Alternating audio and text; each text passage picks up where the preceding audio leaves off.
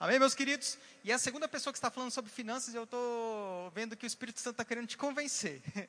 Você que porventura fez sua inscrição, já pegou sua ficha, já fez, mas ainda está com o pé presinho lá na circunstância da finanças, já passou duas pessoas falando para você, ei, vai pela fé, vai pela fé que vai dar certo. Então eu vou aproveitar, o testemunho não é meu, mas eu também passei por isso.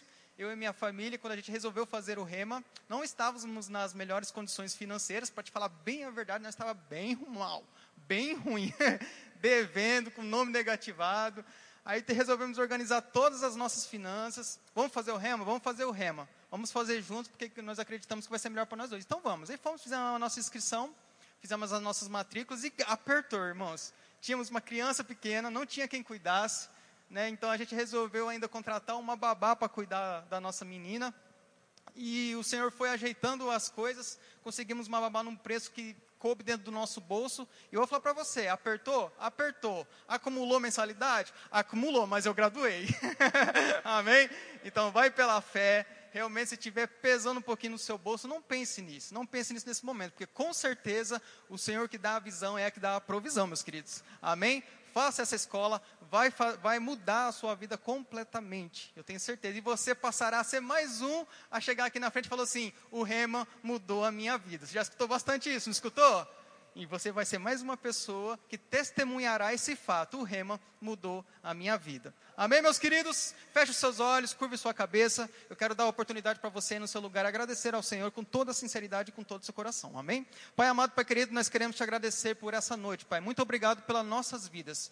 Eu te agradeço, Senhor, por estar aqui respirando vivo para te louvar, para te engrandecer. Muito obrigado porque o Senhor é bom, a sua palavra nos inspira, nos instrui e nos capacita eu declaro todo o coração inclinado e ouvidos abertos para ouvir, Pai, o que o Seu Espírito tem a nos dizer, para trazer revelação ao nosso coração, e nós não sairemos da mesma forma que chegamos, porque a Sua palavra é viva e é eficaz. Eu te oro, te agradeço no nome de Jesus. Amém. Diz comigo assim, amém. amém. Aleluia. Hoje é mais uma quinta rema, está acabando esse período, né, esse gostinho, esse tempero de repassar para vocês né, sobre as quintas remas. E a nossa insistência realmente é para que você não tenha mais dúvida sobre o rema, para que você experimente essa escola.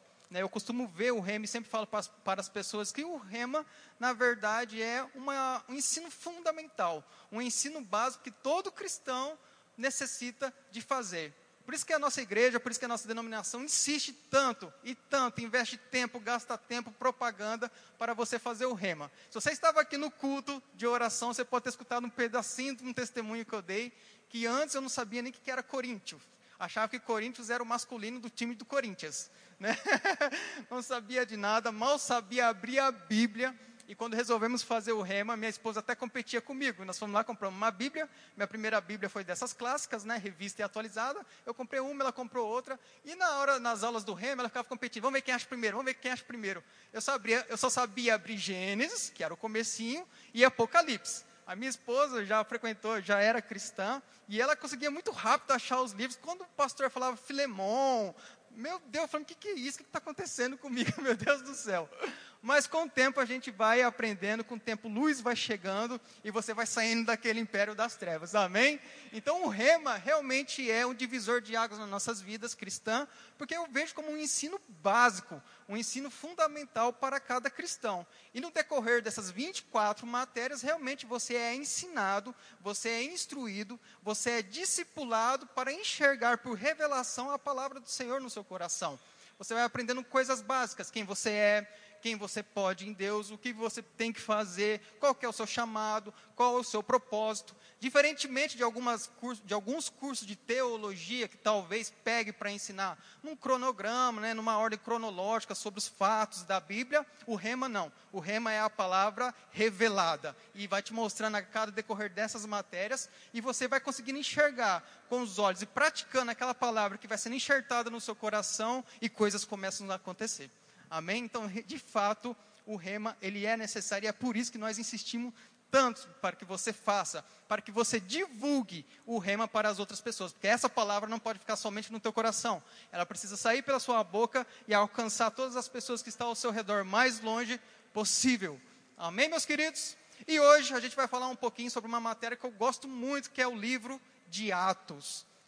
Temos no Rema o Atos e temos também o livro de Gálatas. Eu fiquei muito surpreso, confesso, quando eu peguei né, as matérias que iam ser ensinadas e fiquei esperando, mas por que será que só vai ensinar livro de Atos e livro de Gálatas? Por que, que não vai ensinar o livro de João, o livro de Mateus? E quando eu tive a matéria, eu fui surpreendido e hoje, de fato, eu vejo que realmente, estrategicamente, é organizado para que você compreenda algumas situações. Levaram meu copo aqui com água? Olha só, que benção. Deixa eu tomar água. Minha esposa fala assim: toma água, toma água. O livro de Atos, ele é um livro histórico.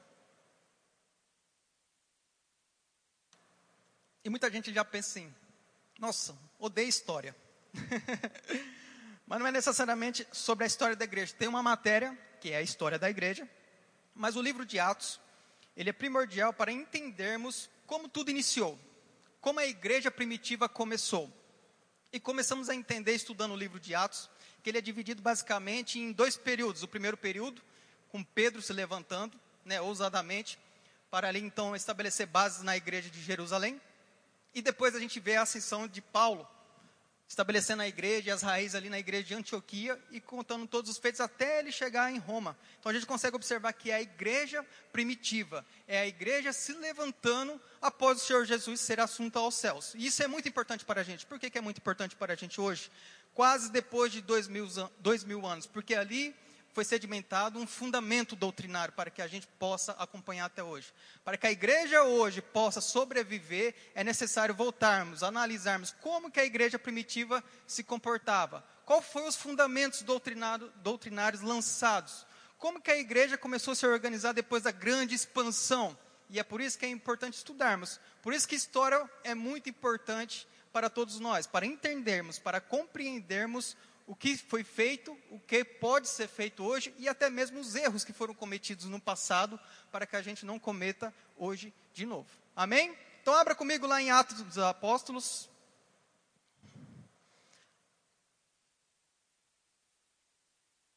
Vai estar depois dos Evangelhos, logo depois de João, você já vai achar Atos.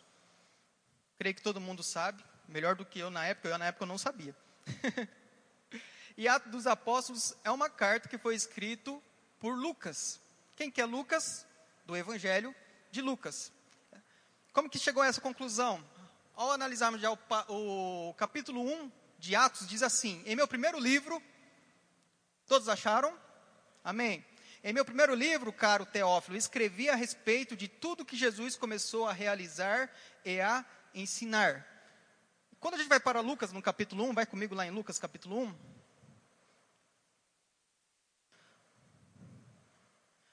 Também no versículo 1 diz assim: Visto que muitos houve que empreender uma narração coordenada dos fatos que entre nós se realizaram, conforme nos transmitiram os que desde o princípio foram deles testemunhas, oculares e ministros da palavra. Igualmente a mim me pareceu bem, depois de acurada investigação de tudo desde sua origem, dar-te por escrito, excelentíssimo Teófilo, uma exposição em ordem para que tenhas plena certeza das verdades em que fostes instruídos. Então, os grandes estudiosos conseguiram perceber, tanto pelo modo da narrativa, como pelo jeito de escrever, que Atos nada mais é do que a continuação do próprio Evangelho de Lucas. A grande diferença é que Lucas, no seu, no seu evangelho, está contando sobre a vida de Jesus aqui na terra, sobre os feitos que o Senhor fez aqui ainda em vida, o seu ministério terreno. Após a sua crucificação e a sua, e a sua ressurreição, então Lucas continua escrevendo os atos da igreja. Então ele continua, é uma carta dividida, uma continuidade da uma história, primeiro de Jesus na terra e depois da igreja primitiva e seus feitos. E como que chegou a essa conclusão de tempo, data, por que, que ele escreveu? Primeiro a gente consegue observar, presta atenção em mim, deixa eu passar aí. Isso não é Espírito Santo não, viu, amados? Isso aqui é só um, um passo que está aí cultuando com a gente, amém? não é Espírito Santo ainda não, olha só. Então ele dirige tanto Atos como Lucas a Teófilo. Esse é o endereçamento da carta. Quem é Teófilo? Teófilo, quando a gente vai no grego, vê que é uma junção de duas palavras. Teo, que quer dizer Deus, e filho, que quer dizer amigo. E há algumas brigas doutrinárias aqui, se era endereçado para uma pessoa específica, porque em Lucas ele diz assim, ó oh, excelentíssimo Teófilo, endereçando essa carta. Então algumas pessoas julgam que era alguma, alguma pessoa de grande posição hierárquica né, em Roma, e outras pessoas pensam que não, que a intenção de Lucas, que é, na verdade, de simplesmente se dirigir a nós, amigos de Deus, para todo mundo como naquela época já estava havendo muita perseguição à igreja, então algumas pessoas dizem, não, ele simplesmente dirigiu essa carta aos amigos de Deus. Então, para toda a igreja, para tentar não conseguir captar todo mundo, ele colocou uma palavra ali, amigo Teófilo. Mas a isso a gente consegue observar que tanto Lucas quanto Atos foi escrito realmente por Lucas. E qual data provável? E por que, que isso é importante? Por causa dos fatos da igreja, a gente consegue mencionar mais ou menos que é, Atos dos Apóstolos foi escrito mais ou menos no ano de 63 depois de Cristo. Não há uma data exata, não há um ano exato dessa carta, mas grandes estudiosos conseguiram observar que lendo e estudando Atos, não foram mencionados alguns fatos muito importantes da história da igreja. Como qual, por exemplo? Quando, por exemplo, Nero, ou dizem que foi Nero, incendiou toda incendiou toda. fugiu o nome.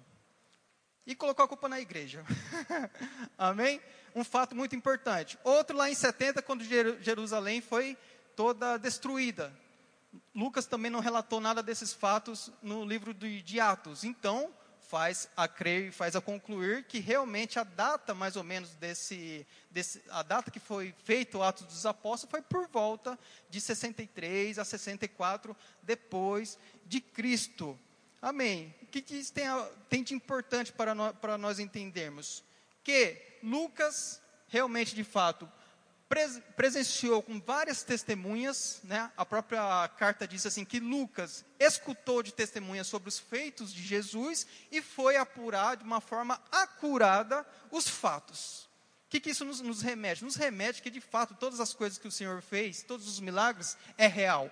Amém? Tudo isso era para convencer pessoas futuramente a crer nas coisas do Senhor Jesus, e foi isso que aconteceu. Lucas a gente consegue observar que tanto o Evangelho como o Atos é muito rica em detalhes. A gente consegue observar entre os quatro evangelhos que Lucas, apesar de não ter sido discípulo de Jesus, é o que mais apura os fatos, é o que melhor descreve todas as situações. É o único que descreve até situações como, por exemplo, as mulheres. Né? Você pode observar que Lucas, em seu evangelho, ele dá mais atenção às mulheres, contando desde lá do começo de Maria, quando Maria, por exemplo, recebeu o, o, o anjo Gabriel para conversar com ela, como foi toda a gestação, como foi o encontro com a Isabel. Então você observa que ele é riquíssimo em detalhes. Por quais situações? Primeiro que ele era médico. A própria Bíblia diz, né, o apóstolo Paulo diz lá em Colossenses que ele era o médico amado. Então, Lucas, além de tudo isso, também era o único gentil que escreveu um dos evangelhos.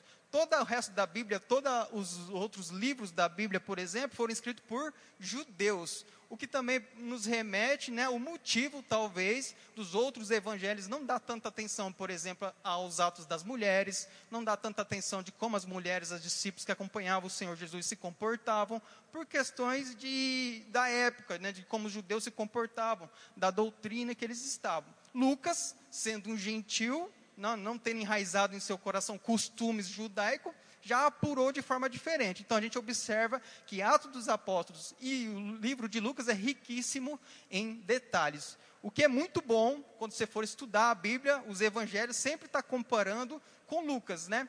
Vai no Evangelho de Mateus, vê uma narração, vai para o, livro de Lucas, por exemplo, você vai ver que talvez ele expande, né? Ele tem uma visão maior dos fatos que aconteceram, e isso que ele nem estava presente. Simplesmente pelo fato que ele era um ótimo estudioso, que ele era um grande erudito daquela época. Então a gente consegue dar muita credibilidade ao começo do livro de Atos por essa situação. Abra comigo lá em Atos, vamos ler mais um pouquinho. Atos capítulo 1, diz no versículo 2. Vindo primeiro. Em meu primeiro livro, caro Teófilo, escrevi a respeito de tudo que Jesus começou a realizar e a ensinar, até o dia em que foi elevado aos céus, logo após haver entregue seus mandamentos, por intermédio do Espírito Santo aos apóstolos que havia escolhido. 3. Depois de seu martírio, Jesus apresentou-se a eles e deu-lhes muitas provas incontestáveis da sua ressurreição, aparecendo-lhes por um período de 40 dias seguidos e ensinando-lhes ensinando acerca do reino de Deus. Certa ocasião, enquanto ceava com eles, ordenou-lhes que não se ausentasse de Jerusalém, mas que aguardassem a promessa do Pai, a qual salientou ele: De mim ouvistes 5. Porquanto João, de fato, batizou com água, entretanto, dentro de poucos dias vós sereis batizados com o Espírito Santo.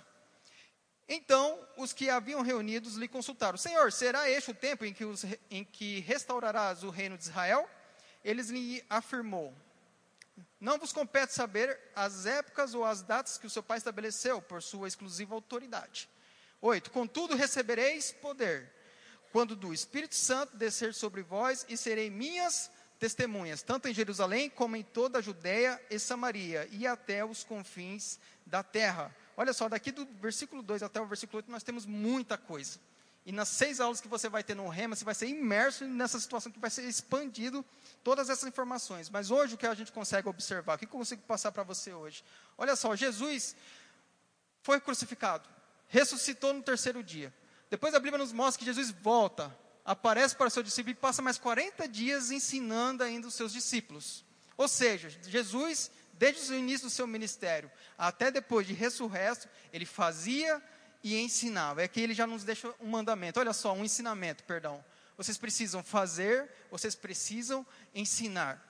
Para ser testemunha de Jesus Cristo, nós precisamos fazer e ensinar. Porque simplesmente fazer não basta, nós precisamos equiparar a Jesus Cristo e, também ensinar. E ele diz assim: Olha só, é necessário que vocês aguardem aqui, até que do alto vocês sejam revestidos de poder. Aqui ele está falando do batismo no Espírito Santo. Para quê? Para que sejam minhas testemunhas. Olha só, quando você é revestido de poder pelo batismo no Espírito Santo, é necessário que você faça algo com isso. Era isso que Jesus estava mostrando. Olha, até aqui está tudo certo. Mas por enquanto, vocês precisam aguardar, porque vocês precisam receber poder para fazer todas as outras coisas que vocês serão capacitados para fazer. O que Jesus estava mostrando é que a igreja, é que os discípulos até então não estavam capacitados ainda para fazer o ID. A gente, a gente volta lá para João, para Mateus e pensa e relembra que o último mandamento de Jesus Cristo foi: olha só, ide por todo mundo, pregar o evangelho a toda criatura. Mas esse não foi o último ordenamento, de, a última ordem de Jesus. A última ordem foi assim: esperem, esperem para que, para que do alto vocês recebam batismo e sejam revestidos de poder. O que, que Jesus estava mostrando aqui para os discípulos? Que o Espírito Santo dentro era uma coisa, mas o Espírito Santo sobre era o completo. Os discípulos, quando receberam Jesus de volta, quando Jesus foi ressurreto e voltou e apareceu para eles, disse assim para eles: Ó, oh, Pai seja convosco. Naquele momento a gente consegue observar que os discípulos ali foram batizados no corpo. Deixa eu mostrar para vocês que estão olhando para mim igual como vocês nunca tivessem ouvido. Vamos comigo lá em João.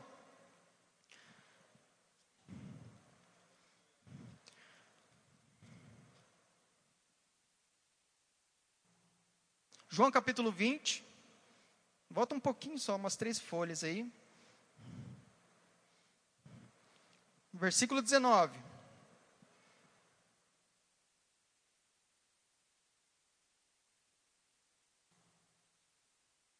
Acharam?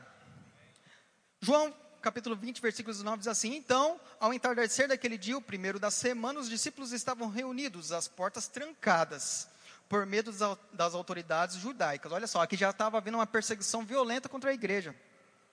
Jesus apareceu, pôs-se no meio deles e disse: Shalom Aleichem, a paz seja convosco. Enquanto falava aos discípulos, mostrou-lhe as mãos e o lado. Então os discípulos ficaram muito alegres ao ver ao Senhor. E Jesus lhe disse mais uma vez: A paz seja convosco. Assim como o Pai me enviou, eu também vos envio. E tendo dito isso, e dentro e tendo dito isso, soprou sobre eles e disse-lhes: Recebei o Espírito Santo. Este foi o momento em que os discípulos foram batizados no corpo. Você consegue se recordar de Gênesis capítulo 2, 7, quando Deus pega o homem do pó da terra, cria o homem e sopra nas narinas dele o fôlego de vida. A mesma situação aconteceu aqui, olha só, Jesus volta, diz: A paz seja convosco, e sopram a eles e recebam o Espírito Santo. Mas esse Espírito Santo agora estava dentro deles. Agora eles estavam dentro com o Espírito Santo. Assim como Jesus fez a promessa lá em João no capítulo 14, diz assim: Ó, eu vou pedir ao Pai, rogarei ao Pai, e ele vos dará outro consolador. O Espírito da verdade, que o mundo não pode conhecer, porque eles não veem, não conhecem. Né? Essa era a promessa. Estavam todos angustiados. Jesus disse: É necessário que eu vá, mas vocês não ficarão órfãos. E aqui Jesus volta, retorna para ensinar ainda eles por mais 40 dias e os batizam no corpo. E a gente consegue perceber que não acaba aqui, porque não era suficiente. Não era suficiente simplesmente o batismo, o recebimento do Espírito Santo dentro. Então, quando você nasce de novo, uma parte está completa. Você foi salvo. E dentro dessa salvação há um pacote: a provisão, a saúde, né? Você agora não, não vive mais em miséria, você não vive mais em pobreza, mas a gente consegue perceber que não é o bastante. O Senhor quer mais de você. E Ele te capacita para mais. E o que, que você precisa fazer? ser batizado no Espírito Santo. Você precisa ser revestido de poder para que agora o Espírito Santo venha sobre você. E então você comece a realizar maravilhas, prodígios. Não que se porventura você não quer ser batizado no Espírito, você não possa ser usado. A gente consegue observar que o Senhor usou até uma jumenta, quando ele quis, não é verdade? Mas a Bíblia nos mostra um padrão, que é necessário que você seja revestido de poder. Para quê? para que você seja uma testemunha do Senhor. E isso é muito lógico. Por quê? Porque você simplesmente com o Espírito dentro, você simplesmente vai viver a sua vida cristã normal. Mas, pela via de regra, você com o Espírito sobre, o Espírito dentro, pessoas serão curadas, pessoas serão saradas. Você, por onde passar, você vai ter uma ousadia maior, você vai ter um poder maior, e você declarará coisas então, as pessoas, você vai ser testemunha de Jesus, que Jesus curou, que Jesus é, trouxe provisão, que Jesus é, é a vida. Você será uma testemunha. O que, que é uma testemunha? Testemunha nada mais é do que alguém que prova algum fato. Não é isso? Hoje, você vê na justiça, quando alguém precisa de uma testemunha, chama testemunha. Você ou tem uma prova documental, ou tem uma prova pericial, ou tem uma prova testemunhal. Chama a testemunha e fala: Testemunha, o que, que você viu? Olha, eu presenciei um fato. Eu tenho toda a convicção de que algo aconteceu assim e assim. E é assim que o Senhor quer que você faça. Que você seja testemunha viva dele. Olha só, eu recebi o Senhor Jesus e agora estou provido. Olha só, através do Senhor Jesus, pessoas foram curadas em nome de Jesus. Em nome de Jesus, minha provisão mudou, meu casamento restaurou. Você é uma testemunha isso é ser testemunha. E é por isso que é necessário você ser revestido de poder. Diz assim comigo, poder. Essa palavra poder aqui em Atos, ela é a palavra dunamis. Com certeza você já deve ter ouvido falar isso. Que é a palavra que se origina da nossa palavra e dá origem à nossa palavra dinamite. Né? Então é a mesma palavra, dá origem a dinamite. E quando você pensa em dinamite, você pensa o quê? Uma grande explosão, um impacto. E é justamente isso, esse sentido que a palavra aqui está querendo dizer. Olha só, você será revestido de um grande poder que causará um grande impacto por onde você passar. Amém, meus queridos? Então Jesus diz assim: Olha, eu fiz uma promessa lá, então é necessário que vocês fiquem até que do alto vocês sejam revestidos de poder. E então passarão a ser as minhas testemunhas. E foi exatamente isso que aconteceu. Provavelmente você já leu esse comecinho do livro de Atos, né? E você percebeu que então eles ficaram ali reunidos numa casa. A Bíblia fala que era em torno de 120 pessoas, né? O que é engraçado, porque quando a gente lê um pouquinho mais para frente, é, Paulo diz que quando Jesus retornou e passou os 40 dias, mais de 500 pessoas conviveram com Jesus. Então não foi simplesmente os doze discípulos, os onze, na verdade, naquele momento, né, os mais achegados, que viram e testemunharam Jesus ressurreto. Não. Lá um pouquinho mais para frente a gente consegue observar que Paulo diz assim: olha só, quando ele, ele retornou a ensinar os discípulos por 40 dias, várias pessoas foram testemunhas, 500 pessoas viram e conseguiram comprovar por provas incontestáveis que Jesus de fato ressuscitou. E aqui em Atos, porém, quando houve ali, começou a ter muita perseguição e eles se reúnem para orar ali e obedecem essa ordem de Jesus, fala que era somente 120. Porque a gente consegue perceber que quando chama os irmãos para orar, um pouco vai embora, né? Não fica muito persistente, não. Mas, mas é isso que a Bíblia nos mostra. E eu quero dar continuidade com você, porque esse é apenas um introito, é só uma introdução ao livro de Atos, para você ver. Eu estou falando acelerado, corrido, porque é tanta informação, tanta informação que não dá tempo. No, no, na matéria do Rema, estrategicamente divide-se né, o estudo de Atos em sete sessões para você ter uma ideia, porque realmente são 28 capítulos, né? Muita história para contar e muita informação para repassar. Mas não tem problema, você vai absorvendo com rapidez também. Amém, meus queridos? Vamos dar continuidade lá, então, no capítulo, no capítulo 1 ainda, a partir do 9. Tendo dito, tendo dito essas palavras, foi Jesus elevado às alturas enquanto eles os contemplava, até que uma nuvem o encobriu das vistas deles. 10. E aconteceu que, estando eles com os olhos fitos no céu, Enquanto ele subia, surgiram junto de dois homens vestidos de branco, que lhes comunicaram: Homens galileus, por que estáis contemplando nas alturas? Esse Jesus que dentre vós foi elevado ao céu, retornará do mesmo modo como vieste subir, viste subir. Vamos lá para o capítulo 2. Capítulo 2 diz assim: E ao completar-se o dia de Pentecoste, estavam todos reunidos num só lugar. De repente veio do céu um barulho semelhante a um vento soprando muito forte, e esse som tomou conta de toda a casa onde estavam assentados. Então todos viram distribuídas entre eles línguas de fogo, e pousou uma sobre cada um deles. E todas as pessoas ali reunidas ficaram cheias do Espírito Santo e começaram a falar em outras línguas. Guarda essa palavra, olha só. E começaram a falar em outras línguas de acordo com o poder que o próprio Espírito lhes concedia que falassem. Olha só, quem que fala no Espírito Santo? É o homem ou é o Espírito? Diz assim comigo, é o homem. É o homem que fala. O Espírito lhe concede, mas você precisa fazer alguma coisa. Você precisa abrir a sua boca e falar. Porque se você não abre sua boca e não fala em outras línguas, não vai acontecer. O Espírito lhe concede para que você fala. Então você é inspirado através do Espírito, mas se você não abrir a sua boca e falar, não emitir o som, nada vai acontecer. Ah, mas eu não entendo, parece esquisito. Sim, porque é para ser mesmo, é para ser estranho. Como já diz Paulo, através de, de expressões inexprimíveis.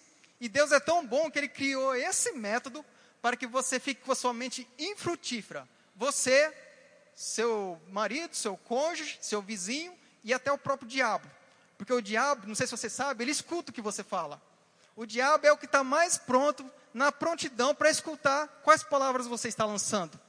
E a Bíblia nos diz que a nossa guerra, que a nossa, que a nossa batalha não é contra carne nem sangue, mas sim contra principados, potestades e autoridades desse domínio. Então, as nossas orações, quando você ora ao Senhor e ela chega até o Senhor, o diabo também está ouvindo.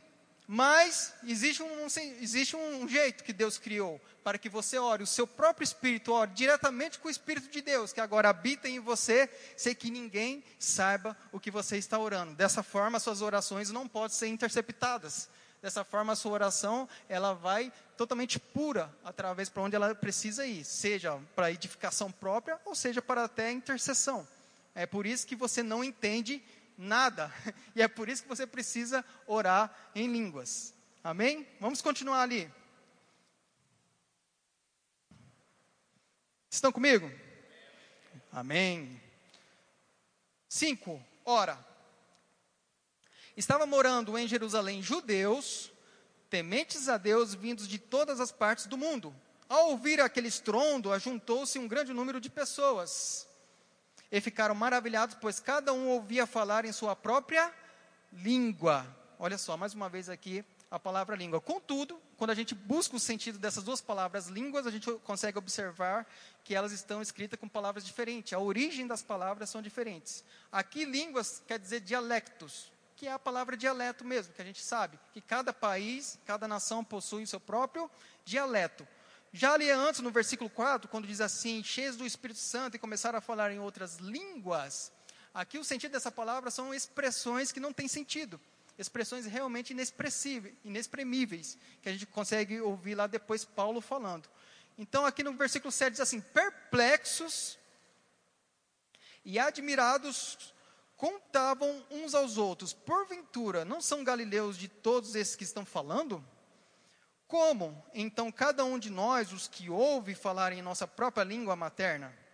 Nós que somos partos, medos e elamitas, habitantes da Mesopotâmia, Judéia e Capadócia, do Ponto e da província da Ásia, Frígia e Panfilha, Egito e das partes da Líbia, próximas a Sirene e romanos que estão morando aqui, tanto judeu como convertidos ao judaísmo, cretenses e árabes, todos nós os ouvimos discursar sobre as grandes realizações de Deus em nossa própria língua. Olha só que a gente precisa entender qual fenômeno está acontecendo aqui: o dom de línguas. Quando eles foram batizados no Espírito Santo, começaram a falar em outra língua, conforme o Espírito Santo lhes concediam. E eles começaram a falar, a falar, a engrandecer, a pregar o Senhor, ao ponto de que pessoas de várias nações, de outras vezes, começaram a compreender o que eles estavam falando do Senhor, o que eles estavam pregando e entender qual era a mensagem que se estava sendo pregado naquele momento. Então, ainda que você não compreenda, talvez, o que você esteja falando, possa ser que você esteja fluindo no dom de línguas. Pode ser que você, ao falar e não tiver uma interpretação, tiver alguém perto de você, outra pessoa, sendo vontade do Espírito Santo, entenda e compreenda a mensagem ao ponto até de se converter. Amém? Parece confuso, mas você já vai compreender. E se não compreender, eu tenho certeza que nos sete aulas você vai compreender. Olha só, continua comigo, versículo 12. E todos estavam absolutamente assustados e confusos, perguntando uns aos outros: o que significa tudo isso? Versículo 13: Entretanto, outros, para ridicularizá-lo, exclamavam: Esses estão cheios de vinho novo. Ou em algumas versões mais tradicionais está escrito assim, né? Esses estão embriagados. Olha só que interessante. O que a gente consegue perceber também? Que quando há uma manifestação do Espírito, simplesmente não há alguém parado no seu cantinho falando em outras línguas. Não. Porque se eu simplesmente estiver falando em língua que você me ouvir, você não vai ser edificado, porque você não está entendendo, não está vendo o interno, mas você fala que eu estaria embriagado? Não. Com certeza a unção, com certeza a manifestação daqueles discípulos estava indo muito além. Por quê? Porque pessoas se manifestam diferente na unção. Algumas riem, algumas pulam, algumas choram, algumas se né, desequilibram, corre, salta. Cada um se manifesta de um jeito. E com certeza a unção aqui estava tão forte, tão forte naquele momento, que alguns passaram e falaram: Meu Deus, esse povo está tudo é bêbado. O que está acontecendo aqui? Mas ei, com certeza para alguns você pode estar bêbado, mas é melhor você estar rindo no espírito, é melhor você estar chorando no espírito, é melhor você estar correndo no espírito, e se for necessário, role no espírito, pule no espírito, mas faça aquilo que o Espírito Santo te inclinar a fazer, porque eu tenho certeza que resultados virão, com certeza as pessoas serão tocadas, não por menos, a Bíblia diz aqui que um pouquinho depois, 3 mil pessoas se converteram ao Senhor. Você já fez uma pregação que 3 mil pessoas foram convertidas? Eu não cheguei nesse nível, não. Mas Pedro estava tão ousado, Pedro já estava vindo já de uma rotina de oração ali, agora batizado, revestido de poder, ao ponto que sua pregação foi suficiente para alcançar 3 mil pessoas. Tudo através do revestimento de poder. Eita glória! Diz assim: Deus é bom. Meus queridos, é necessário que a gente compreenda essas verdades. Isso é só a introdução. Não tenho nem mais tempo para entrar em outro capítulo, em, outra, em outro assunto. Mas o livro de Atos, ele é, eu posso dizer, perfeito para essa situação. Porque o livro de Atos, ele traz, ele quebra né, essas religiosidades. O estudo do livro de Atos nos traz informações que esclarecem nosso entendimento a respeito de como a igreja tem que se comportar. Para finalizar, eu gostaria de já acompanhar aqui um pouquinho Lá no versículo 42, que ainda faz parte da introdução do livro de Atos,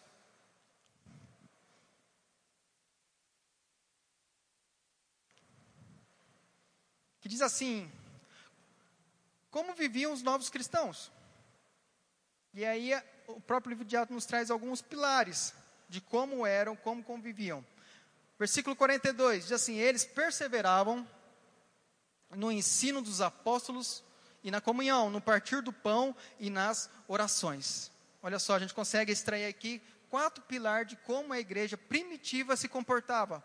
Como que eram os cristãos?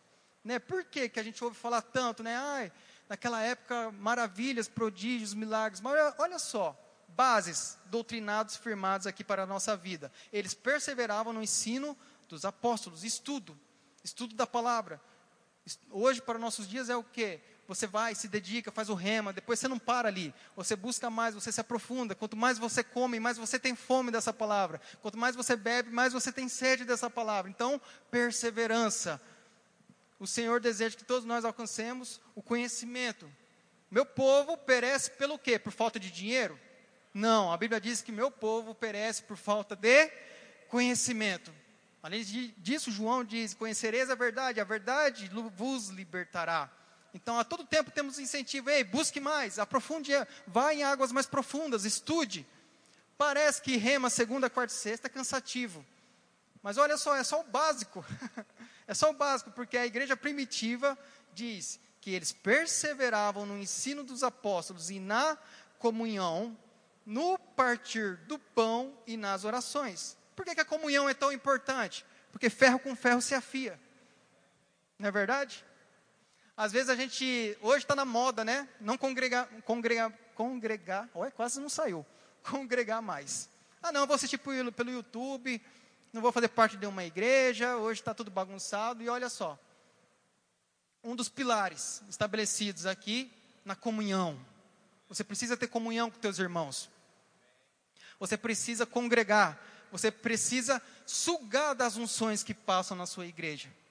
Às vezes as pessoas querem que os outros vão, impõem as mãos e falam assim: Ei, receba. Ei, acontece. Não estou falando que é impossível. Mas se você quer receber de uma unção, você precisa vir, congregar, sentar e ouvir. Se você se classifica como um pastor, por exemplo, e você quer receber da unção pastoral, você precisa vir e receber de um pastor. Se você quer se classifica como um profeta, né, porque tem pessoas que, ah, eu sou profeta, tá, não sei o que, você precisa vir sentar e receber de um profeta.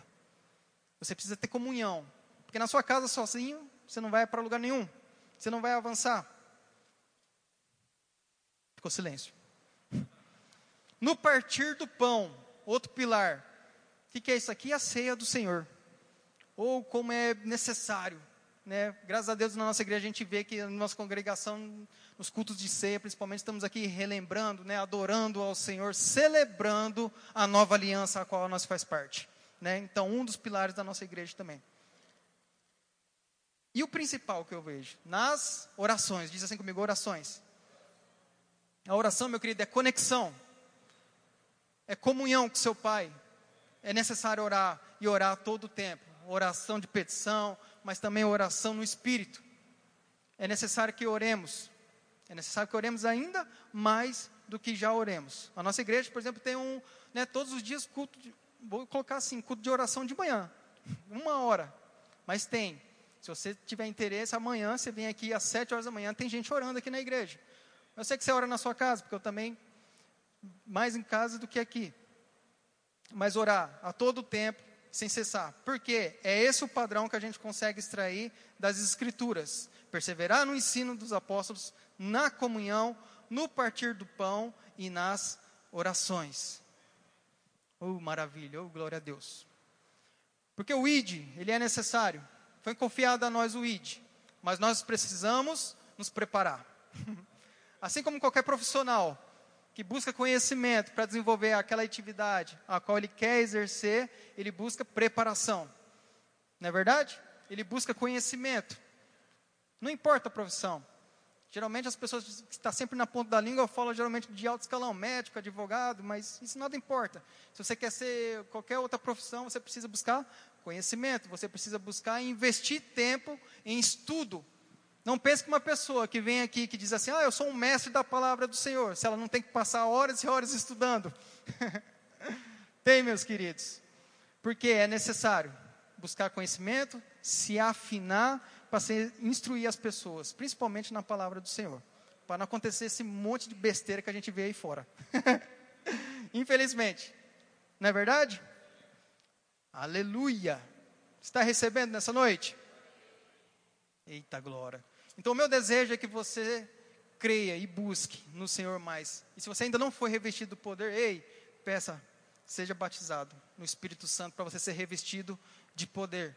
Se você ainda não é batizado no Espírito e deseja hoje ser batizado no Espírito, é uma ótima oportunidade. O pastor vai fazer o apelo depois para você vir ser batizado no Espírito Santo, para você ser revestido de poder. Será e colocará as mãos sobre você, e eu tenho certeza que você não sairá da mesma forma nessa noite. Amém, meus queridos? Olha só, o livro de Atos, ele ainda vai ser depois dividido nas aulas do Rema.